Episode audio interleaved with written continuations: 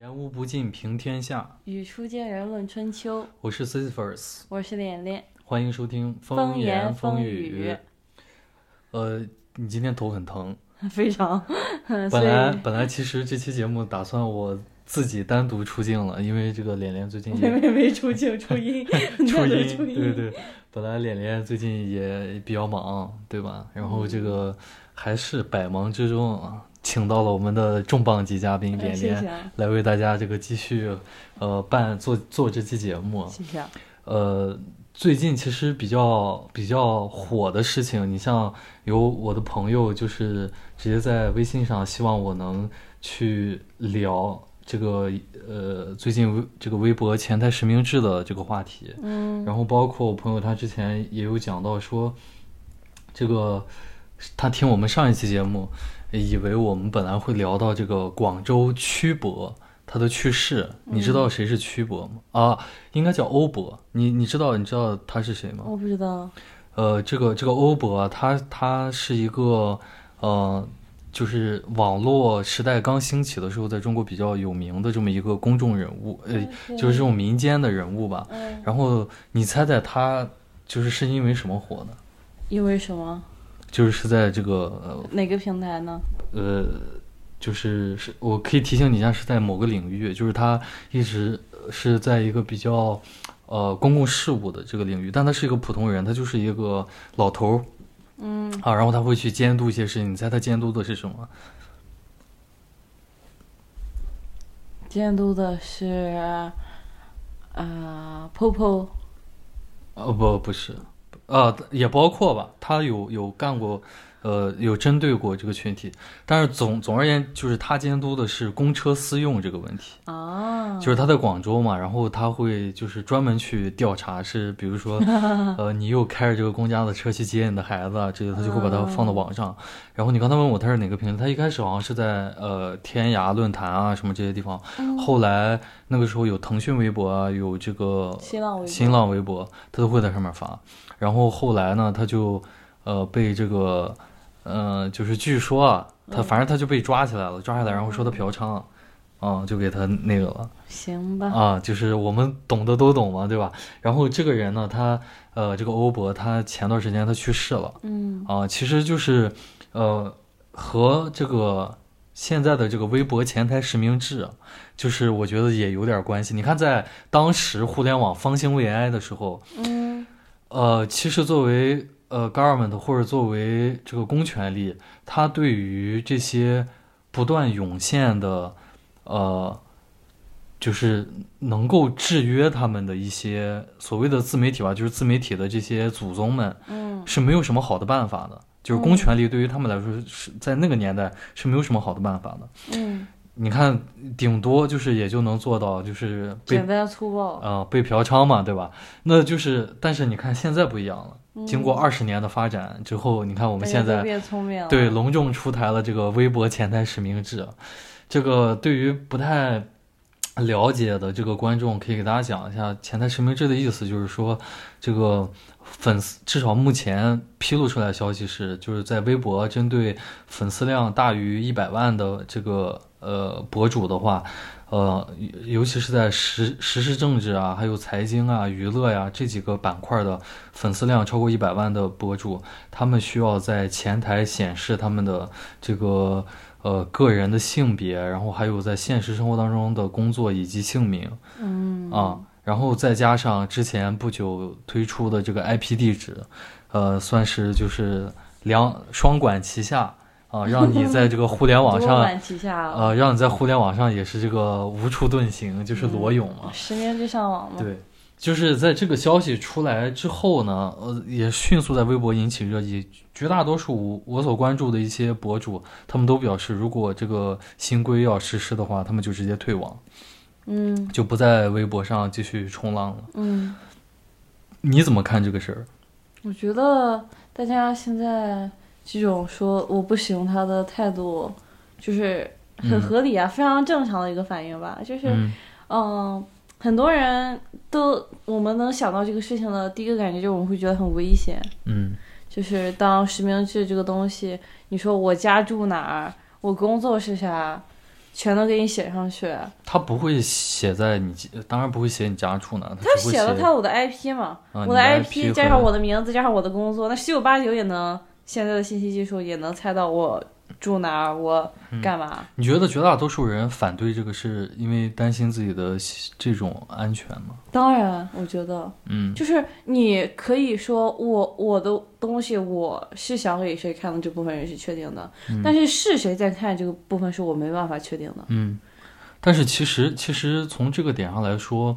就是我们在国内所有的网民其其实基本上都是裸泳，嗯。只不过你的这个信息，呃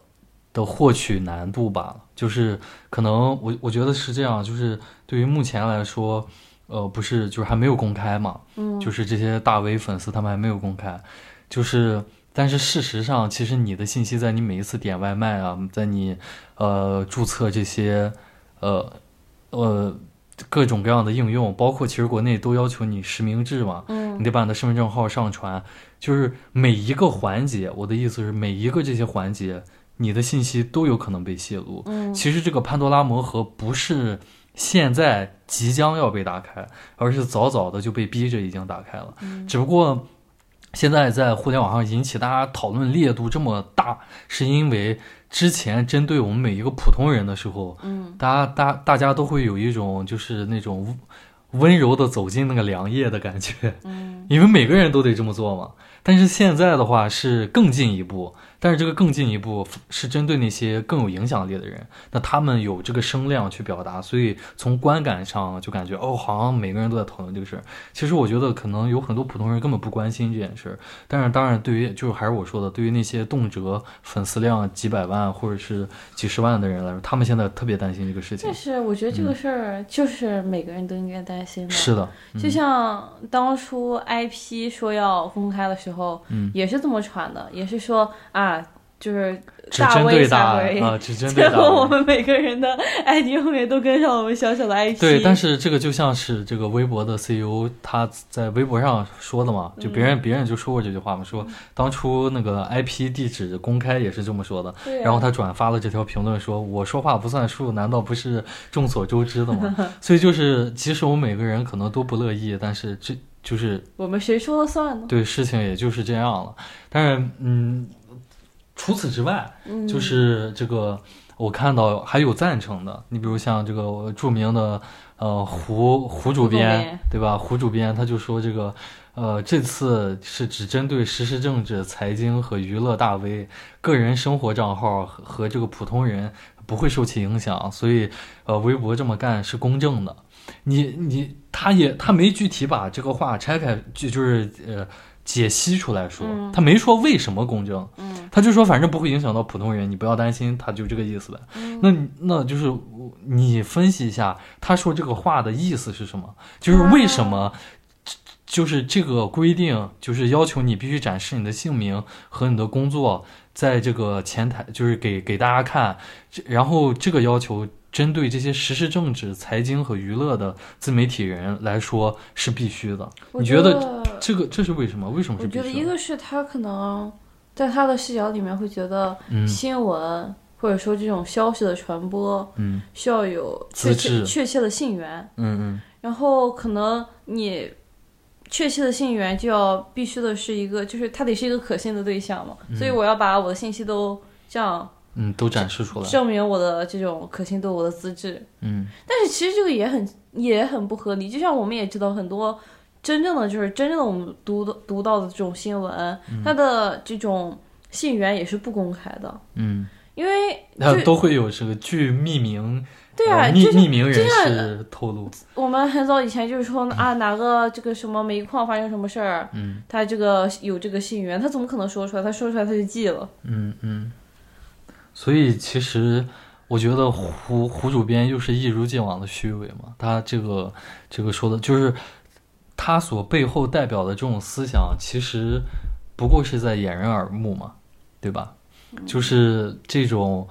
呃，无非是影响到了，就是我觉得是这样，就是就像我刚才开篇提到的。呃欧博的那个事情一样，嗯在当年这些自媒体人，甚至这些所谓的意见领袖刚刚出现的时候，嗯呃，公权力拿他们其实没有太好的办法。嗯然后他们也其实我不知道你还知不知道，当以以前像姚晨，他都算是一个比较和就是呃红极一时的一个意见领袖。嗯，就是当初的那些，就是在一零年代左右，即使是这些娱乐明星，他们也会很主动的去关心这些社会新闻啊这些事情，嗯然后去勇敢的表达自己的意见。但是在那个时候，公权力对他们就没有什么办法，就是完全就是就是那个时候的微博也很好玩，但是到了现在，你看所有的这些东西都管起来了，就是要求你啊，就是现在发明出来很多新词儿，比如说什么境外消息倒灌，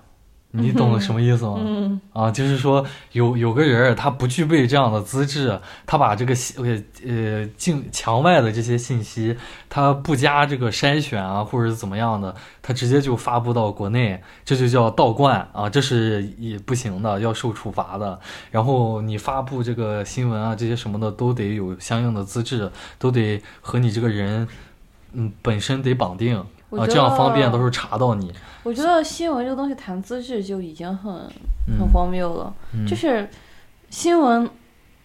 它首先它要是一种真实的消息，嗯但是它这个真实的消息的报道方式到底是不是那么的，就是说又是专业呀，又是干嘛，这些根本不重要。嗯就是你只要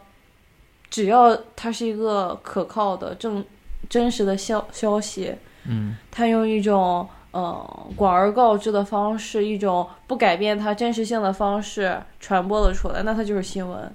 它我觉得具体这个写作的人，嗯你说他是一个农民，这个农民今天就拍了说那个山上着火，我把它记录下来了，我把客观的记录下来了，他嗯就是这个新闻的创作者。我觉得这不是新闻，这为什么不是新闻？这是消息，消息，对，这是 news，这不是 report，这不是报道。对，这不是 report，就是呃，当然，就是我的意思是说，我们现在对于即使对于普通人来说，嗯我们中文就是对于中文圈的普通人来说，这个中文的被污染的程度太严重了。然后我们有的时候对于这些具体的词汇，其实没有一个严格的定义，或者没有一个共识。就是你比如说，当我们提到新闻这个词的时候，每个人想的可能都不是一个东西。你比如说，有的人他可能想到的是，呃，《华盛顿邮报》的一篇报道，这个叫做新闻；有的人可能想到就是一条快播，就是那个短波、短的口播，就是包括滚动在那个下面，他觉得这个也叫新闻。但是，但是我们应该怎么去？就是我们现在在聊的这个，就是呃，你比如说他们在这个规规章里面所提到的，你要发布时事新闻需要一定的资质，那我们又该怎么界定他这个规则里面说的这个新闻？就像你说的。我我不加任何修饰，嗯我就是呃，作为一个自媒体，我就是今天我们本地生活，不是有很多自媒体账号。今天我发现本地，比如发生了一起一个什么样的事儿，我把它原封不动的陈述下来，那这算他规规章里面的新闻吗？还是说就是我需要有这个记者证，然后我才可以对这种消息再加工，然后把它报道出来，比如写一篇严肃的 article，或者是怎么样的？就是在我们的这个中文圈子里面，就包括这些制定规则的人，他们对于这个到底有没有这个具体的区分，其实是没有的。我觉得他们就是很笼统的，就是只要你，其实我觉得他们还是在界定在消息这个点上，但就是你没有获得相应的资质，你就不能传播任何消息。我认为就是嗯无论是我们学的也是这样，就是无论嗯你是消息、你是报道还是其他的东西，它都嗯是新闻，都是新闻的一种，对，都是新闻嗯的一种形式。所以嗯在这里，我会认为他把这种呃新闻的资质给了每一个想要传播信息的人。嗯所以说，我是我没有这种资质，我就没有传没有资格传播信息。嗯，我觉得这个就是很荒谬。对，所以所以如果如果他如果就是比如微博他他包括之前的一些对于自媒体的一些限制，他那些限制里面写的新闻，就代表着说任何消息都算的话，那我觉得这个真的是有点儿，有点儿，而且嗯他本身你说老胡给出了这个判断，嗯。说他是公正的，说因为他们是实施政治、财经、娱乐的大 V，嗯。所以说他们被监管，他们信息公开是公正的。嗯。可是这几个条目你就已经非常难界定了，嗯。你怎么来判断这个人他到底属于是娱乐大 V，他是只是一个生活博主？嗯。嗯。这个东西非常难判断啊。嗯，包括这个微博 CEO 他自己发的微博，他说，呃，在我们这儿发布新闻一直以来都需要这个打引号的牌照，然后他说，但是自媒体发布的内容到底算不算是新闻，一直是个灰色地带。然后，但是当下自媒体的影响力日趋壮大，所以对于自媒体的审核尺度，应该也和正常的在电视或者其他地方看到的新闻媒体一样，得把它这个审核的 不好意思打个嗝，得把这个审核的尺度给拉齐啊。所以，所以其实我在这里看到的。就是这次这个微博前的实名制这个问题，我所看到的其实无非就是进一步的收紧对于呃言论的管控，就仅此而已。对，这是一种倒退。嗯就是如果真的我们把互联网和这种呃现实的这种传统媒体拉齐，嗯那这种互联网它的消息的这种快速性。它的传播的广泛性就没有意义了，我一样要被审核两三天。对，这其实就是刻舟求剑。对啊，就是它完全的存在。我觉得，我觉得你其实你从这个点上去想，也挺搞笑的，就是就有点像这个，真的就是刻舟求剑，就是本身呃。当然，互联网不是我们发明的，就是美国人他们当时发明互联网，就是为了 让这个信息能够快速的流通。但是，对吧，在一些特定的国家，对吧，在一些特定国家和他和他的动物朋友们那里，总是去搞一些这个，把这种便利性往回收，呃，尽量要让它被掌控。但是其实还是这样，就是你没有办法做到对互联网的完全的这种呃我觉得任何想要推动这种时代倒退的行为都会很危险，很难实现。而且我觉得它背后所代表的那个逻辑也挺，就是呃，老胡和这个 C- 微博 CEO 他潜台词啊，他微他的那个说的那个话的潜台词所代表的那种思想也挺有意思的，就是好似乎是在至少我们知道他们说的是场面话，就是他们的那个场面话所代表的那个思想也挺有意思的，就是仿佛是个人影响力越大，嗯，然后你所要承担的所谓的公共责任就要无限的放大，嗯，就是就是要在从他们的话里，我看不到一个呃成年的智力健全的个体该对自己负责任这件事，我看不到他们。把所我刚才说的这个一个任何一个成年人该负的这个对于自己该负的责任这一部分的责任，全部都转嫁到了就是更有影响力的那个人身上，就是所以他要说这个实质呃，你发布这些信息，你必须得受到更严格的管控啊。那我作为一个智力健全的人，我没有分辨能力吗？就是这中间总有总有一个，就是你该负一部分责任，然后每一个听众他自己也应该负一部分责任，这才是一个健康良好的关系嘛。但是从他们的话里我看不到，我感觉他们就对待普通大众就像白痴一样。我觉得它其实像是一种道德绑架，就像嗯老胡的这句话，我甚至读不出其中的因果逻辑，嗯我只能读出他的道德绑架，嗯，就是因为你有名，所以你就活该，你就得 你就得，嗯。呃这个时候，老胡说了那句著名的话：“能力越大，责任越大。” 老胡表示：“你不看这个蜘蛛侠的吗？”嗯，就是你看，就回到这句话身上，本身你说他有错也没，就是也没错，但是但是没错的前提是你得给他划定一个范围，嗯就是 OK，我作为一个所谓的意见领袖也好，或者说这个自媒体也好，我肯定有我应尽的这个责任，我不能在互联网上公开教唆，比如未成年人去干一些呃违法乱纪的事情，对吧？但是我觉得就是底线它只有那么几条。你作为游戏规则的制定者，你不能今天画一条底线，明天再画一条底线，天天给我画底线，然后把这个就是不断的往上提。这样的话，就是你你其实是在扼杀这个民营经济也好，或者说这个呃社会的这种活力也好，总之你是在扼杀它，对吧？尤其是现在自媒体。呃，就是在当下的这种经济发展形势下，其实说好听点儿，还有什么这个呃这个行业适合年轻人去干啊？就是也不太多了啊，也不太多了，对吧？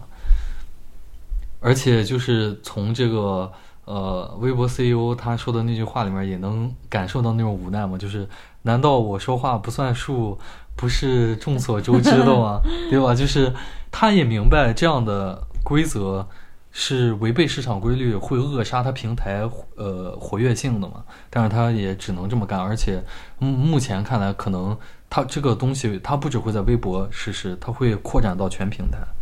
钱难赚，屎难吃，是这样的。是，然后接下来我们可以聊聊这个这个所谓的运动式打狗啊。就是这个，日前也是发生了一个惨案，在四川崇州有一只这个黑色罗威纳，呃，这个属于是特别高大的这个对烈性犬，撕咬一个女童，据说是缝合了两百多针。啊，然后，那么在这个恶性新闻爆发呃发生之后呢，这个在当地首先就是大量的什么居委会啊，就是邻邻居啊，就上街去找这只狗，然后包括在中国的其他城市，像我看郑州一些河南的一些城市，像郑州，还有一些其他地方又开始这个呃就是运动式啊上街去抓这个流浪狗，然后。进行所谓的无害化处理，包括我看今天杭州有一个新闻，是这个直接冲到别人的家里，啊，他是他他自己租的房子，然后他的房东，啊，冲到冲到他租的房子里，把他养的这个柯基给打死了，两条柯基给打死了，嗯。就是其实这个事情屡见不鲜，就每隔几年就会发生。首先是这样，是打狗大队不？首先是这样，是每隔一段时间你就能看到，呃，无论是小型犬还是大型犬，去咬这个小孩和老人，对，去咬小孩和老人，而且大部分是小孩和小孩和老人。然后紧接着就是这样的新闻发生之后，大家就开始群情激愤，然后开始去上街杀狗，啊。就是陷入了一个这样的轮回，从来都没有好过这样的事儿。然后，其实，在呃中国的话，不同的城市先后都出台了这个城市禁养条例。嗯，它不是一个统一的一个规定。比如说青岛，呃，在这个山东省的这个呃。呃，这个制定的这个禁养条例下，你在青岛不能养什么样什么什么样的狗，甚至它不是这样的，甚至是每个具体的城市它的禁养的狗都还不太一样。是的，对，我觉得这首先就是一个很大的问题。然后我我。通过我们查资料，我发现至少我们看到的最早出台禁养条例的是西安，它在九十年代末它就出台了禁养的大型犬的名录，然后不断的去呃更新，然后紧接着是北京在零三年还是零几年，然后上海等等这些大型城市，然后最后慢慢的在一些小型城市也开始出现这种禁养条例，但是你会发现，就是即使有禁养条例，还是会有人养这种大型犬，而且我觉得。其实现在我们看到的很多养狗的朋友，确实是有不牵绳的这个问题的。嗯，就是而且是哪里都有。就是不是哪里都有，就是你你看到十个遛狗的里面，也就两个能牵绳。呃，对，不不，我我只是单纯说这个呃不牵绳这件事情，嗯，哪里都有，嗯。你比如说之前我们在上两期节目好像有感叹过，英国的这个呃养狗人好像都牵绳，但是其实都也不是，就是你还是能看到。但是就是。比例的问题吗？对，就是比例的问，但是就是你还是能看到，能看到，就是这个是一个很重要的点，就是我之后呃想也想讨论一下，就是比如今天我和脸脸，我们俩今天晚上晚上出去的时候就有看到，呃 那个人他牵着一辆呃不是一辆 一辆一辆大狗，他牵着一只拉布拉呃他有一只拉布拉多和一只金毛，但是那两只狗你体型都很大，他。都没都没牵都没没牵上上，而且而且那两个狗还不太听话，嗯，就是那两个狗想在想在那玩儿，就是嗯不想跟它走，然后那个主人还得停下来等它们。嗯其实你像这种就会给讨厌狗或者说不喜欢狗的朋人带来一种不安全的感觉。而且确实是一种困扰，有的时候可能对，就是如果你本身怕一些动物的话，嗯你看到它们这种自由的可能能够攻击到你的话，确实是很让人害怕的。嗯嗯，就比如，就跟我，我如果特别，我真的特别怕蛇，就跟我要在马路边看两条蛇可能转圈，我也吓死了。嗯，但是你比如狗和蛇还不一样，因为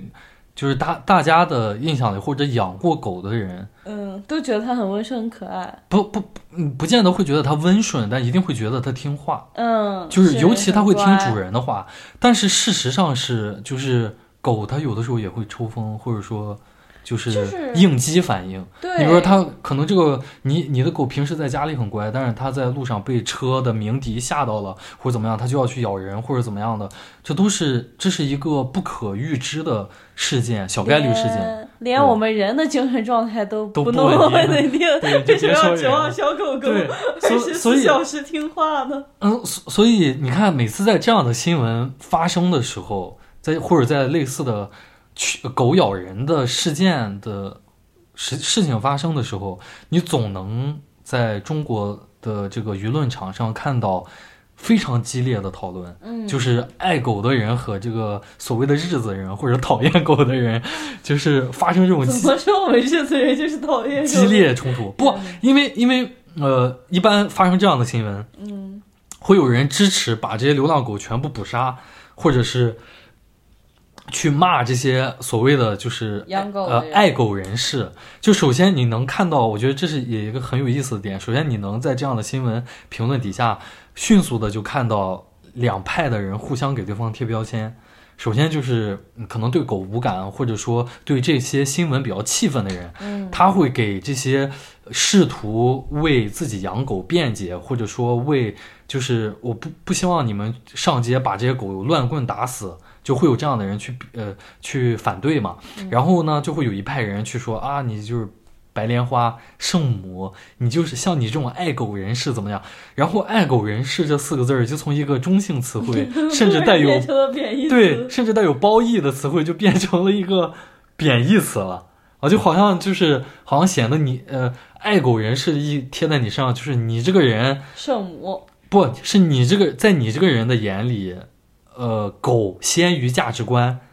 甚至这些骂就是骂别人是爱狗人士的人，他会说很恶毒的话，就说啊，你是不是在家对你爸妈都没有对这个狗好啊？就是这样的。你会发现，就是这种冲突特别的尖锐。当然，爱狗人士也会去骂这些就是呃骂他们的人嘛，就是互相的去骂。首先，这种意见的割裂就非常严重。你觉得这个原因是什么？为什么会有这么割裂的呃这么割裂的现象？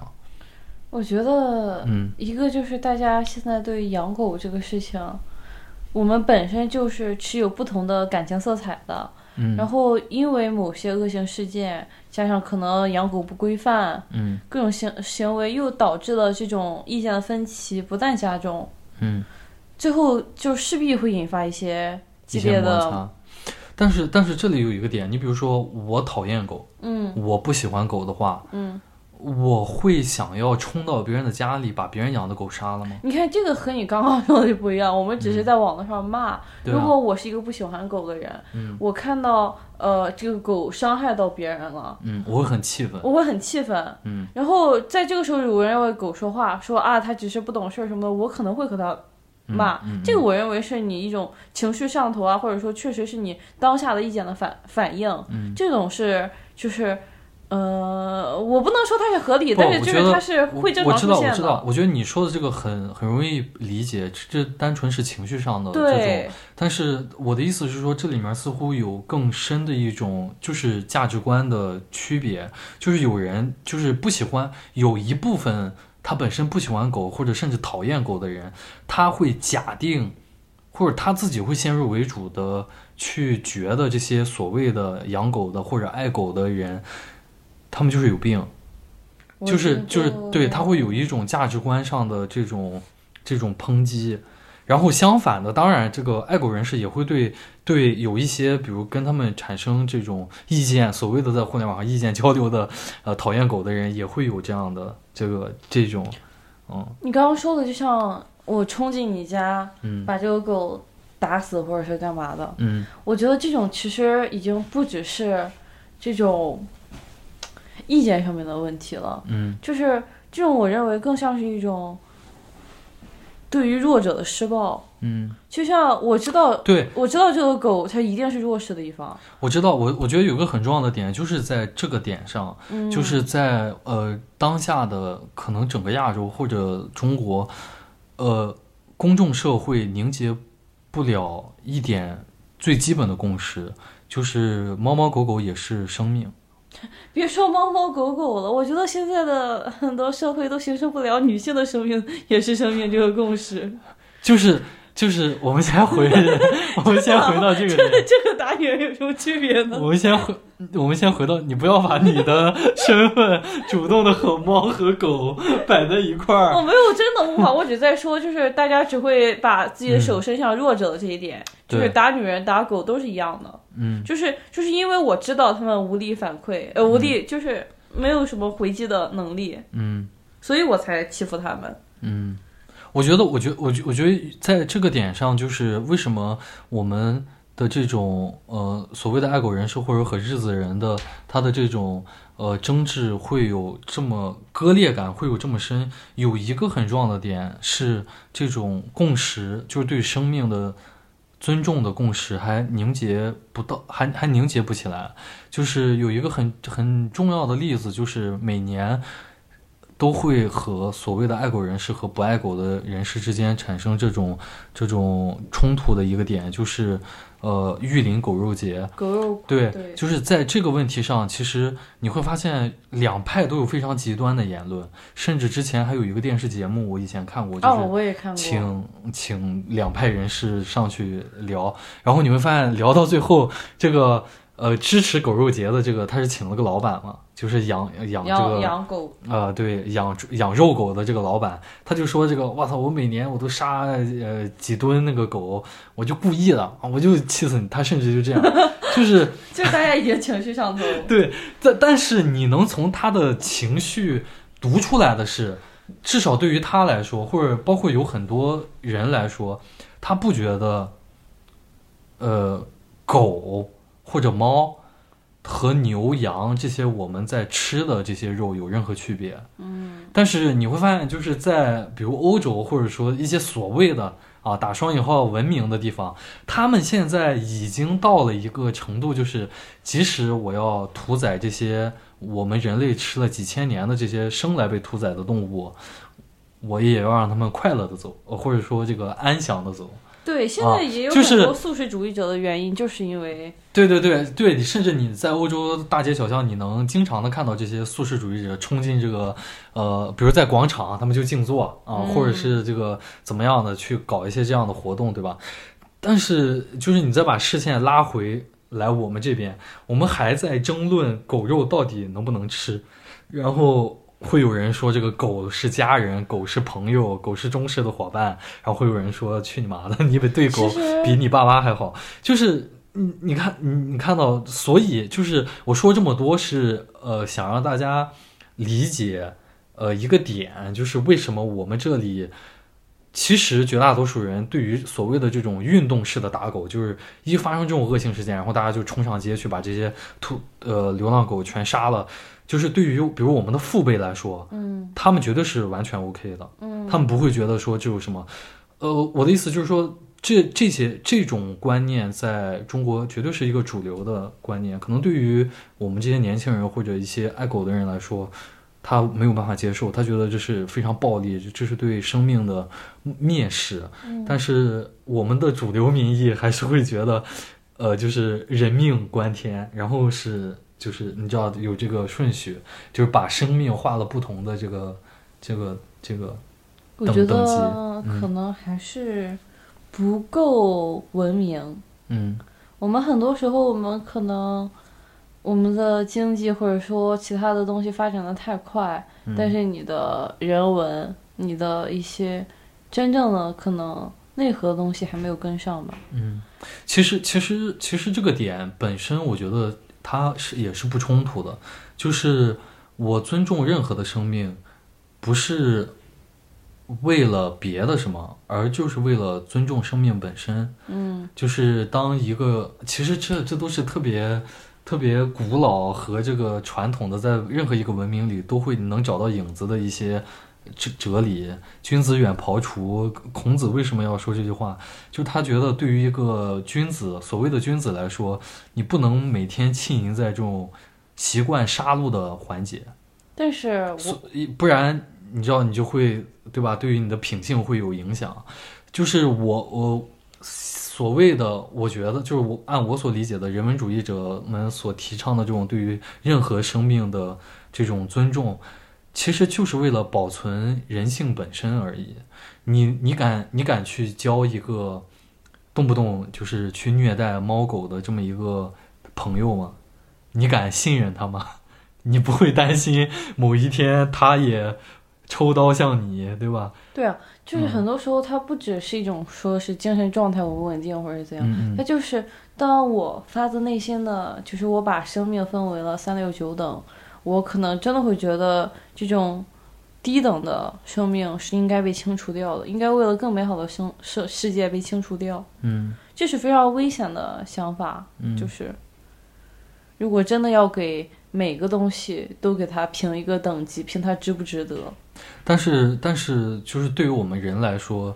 呃，没有办法回避掉的一个点，也是我能理解，就是日子人或者说这个每次争论的另一方，他们所能坚守。就是每次都坚守的这个点，就在于就是人命的天然的至高无上的，呃，这个等级嘛。嗯，就是所或者所谓的，比如紧急避险，真有一只狗过来发了疯咬你，你再平等的对待这个一切生命，你肯定也是要保全自己，去伤害这个狗，呃，咬你的这条疯狗。但是但是但啊，你先说，但是这个例子嗯完全不冲突啊！一个疯人上来，他要砍死你，你也得自自保。不不冲，不就是被被这些呃在争论当中所提到的，就是他们会觉得你双标啊，他们会觉得说，OK，那你既然这么喜欢这个狗，或者说呃，既然这么善待这些一切生命，那有本事它在咬你的时候，你就自己死，不要让它死。当然，就是这是我的意思是说，其实这本身是，呃，就是比较悲哀的一点是，对于我们人来说，我们还是有我们人的底色的，就是哪怕一个再胸怀天下的，或者一个再善良的人，就他没有没有人能做到这一点，但是你不能因为这一点去否定他对于生命的尊重吧？就我觉得更多是还是在保存人性这一方面。就是我不到万不得已的时候，我不会去伤害任何人和任何别的生命。嗯，就是能做到这一点已经非常了不起，而且是每个社会都在提倡大家去做的。就是不会有一个社会鼓励你说你去伤害别的动物，你去伤害别的人。你去虐虐猫，虐虐狗。对，没有任何一个社会去提倡这件事。但是话说回来，就是你看我刚才举的那个例子，是是这条狗主动上来疯狂的咬你嘛？嗯你自保。但是我们从就是你自保这没有问题，但是我们从现在的运动式打狗这件事情上，你能看到的是，这不是什么，呃，就是呃自我保护，自出于一种自我保护，它是一个社会去出于一种想要提前防患于未然的方式，但然后去屠杀这些无辜的生命。但是重要的点，我觉得是呃一个绕不开的矛盾是在这里。你看，我们刚才讲禁养条例在每一个城市都是各行其事的，就是首先这是从立法上，我们就对我们就没有没有对于养狗这件事情有一个非常好的准入门槛。然后其次是在我们这里有这么多偷狗的，有这么多遗弃狗的，对于他们没有任何处罚。嗯就是就是管狗重要的还是管住人。嗯你光去这个动不动的就杀一遍狗，没有任何用，嗯，对吧？其实是没有任，如果有用的话，其实这个问题早就解决了。上街打狗不是二零。对啊，不是二零二零年的人人们才想出来的第一个法子，就是早就有人想出来这么干了，但为什么还是有这个撕咬，这个有家养犬去撕咬路人呢？还有流浪狗去撕咬路人呢？就是最重要的问题是这个呀。我我我刚才在做这个呃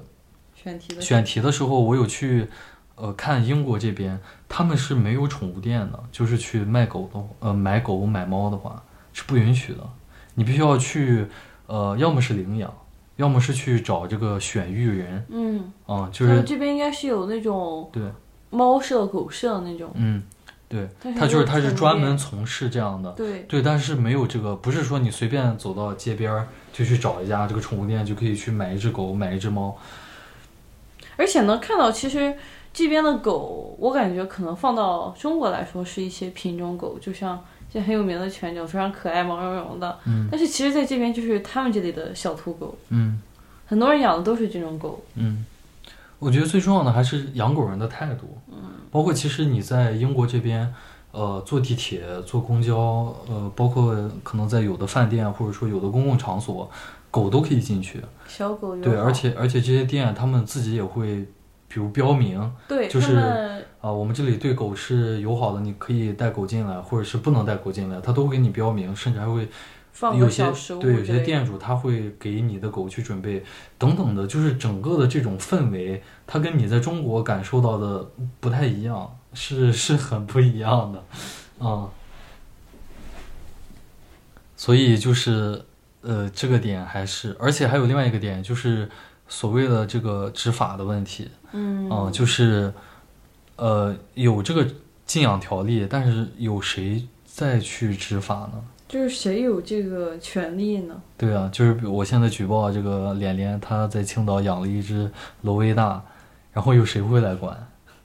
可能会也会有吧，好像是可以举报给某个嗯部门的。某哪个部门？我不是，我记我 我记得好像是我还真有看到过，就是嗯会有管的。但是这个事情就相当于说，嗯，官不究，民不举。对，嗯就像很多人办狗证嘛，嗯其实是有人在管这个事儿的。嗯，我觉得这这些这些问题其实都很值得，嗯，对狗喊打喊杀的人去考虑。就是真正有错的，真的还不是那只狗。嗯嗯而且就像罗威纳这种犬种吧，就是这个事事件最本质的原因就是这个犬种它就不适合你在城市在城市密集的居民区或者是这种嗯就是人群很多的地方去养它。嗯你说哦，我就是特别喜欢，我觉得这个狗特别好，我放乡下，我给它找个大农场，我把它放里面，那 OK，完全没问题。但是如果一个人说我就是喜欢这个狗，我就是想在我家里养，那其实对于这样的人来说，他就不适合养任何狗。对，就是它它就是很自私的行为。呃，就是我在爱的时候爱的死去活来，然后那我也有很大概率我在恨的时候，我直接一怒之下我就给它遗弃了，嗯，嗯，然后放然后放任这只狗上街去乱咬人。这个就是真的不是狗的问题，是人的问题。嗯我们在养任何小动物的时候，都要有这种责任心在。它就像你的一个孩子一样，可能相关的配套的这些法律先完善起来，才是解决这个问题的最根本的第一步。对啊，这也仅仅是第一步。你比如我们刚才说的，呃，执法的问题。当然，我觉得就是我们其实一开始讲的最根本的那个点还是观念的，我觉得是嗯观念的问题。但是这个东西观念需要我们有一个良好的环境去需要有个东西来推动它。去培养它，而不是每次发生了这样的事情，然后能看到非常撕裂的两种态度，一种说你们上街这样干太没有人性了，另一种说哦，那看来你对你爸妈比对狗还好，就是大家就这种互相人身攻击，然后紧接着过了一年又出来一个一样的新闻，嗯，嗯，然后就会让人感叹为什么我们这里的事情总是这样停滞不前啊，嗯，今天的节目就到这儿了。很短暂啊。嗯，我是 C First，我是连连，欢迎呃大家收听我们的节呃也不是欢迎了，感谢大 感谢大家收听我们的节目，然后也希望大家能够去微博平台呃去微信啊平台好搜，嘛，一会儿却说错俩，去微信平台搜索，现在平台都说错了。满脑子都是微博啊，这个前台实名制。啊，就是呃，如果大家喜欢我们的节目，呃，希望大家能去这个微信平台啊搜索“风言风语”公众号，然后获取我们的呃节目的收听方式，嗯，然后就这样，好，拜拜。拜拜。